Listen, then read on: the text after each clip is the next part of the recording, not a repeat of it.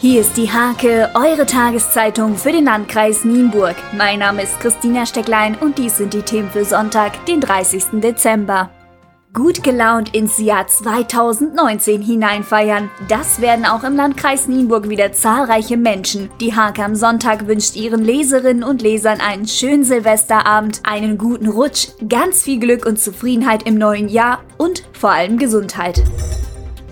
Wie steht es um unser Wasser? Um diese Frage zu klären, besuchte die Kreistagsgruppe Bündnis 90 die Grünen und die Linke den Niedersächsischen Landesbetrieb für Wasserwirtschaft, Küsten- und Naturschutz in Sulingen. Die Ergebnisse seien besorgniserregend. Auf Dauer käme man um eine deutliche Reduzierung des Eintrags und breitere Gewässerschutzstreifen nicht herum.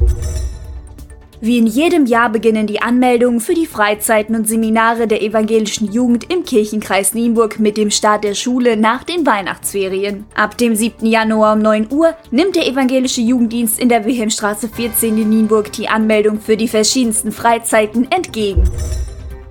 Für viele Menschen bedeutet die Knallerei zum Jahreswechsel Spaß, für Tiere ist diese dagegen der blanke Horror. Darauf weist Liane Biermann vom Tierheim Drakenburg hin.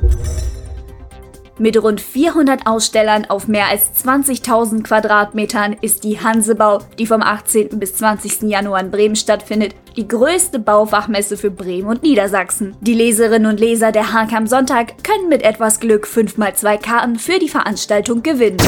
Zum Sport.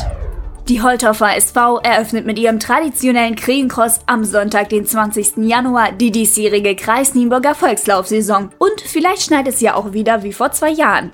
Diese und viele weitere Themen lest ihr in der Hake am Sonntag oder unter www.diehake.de.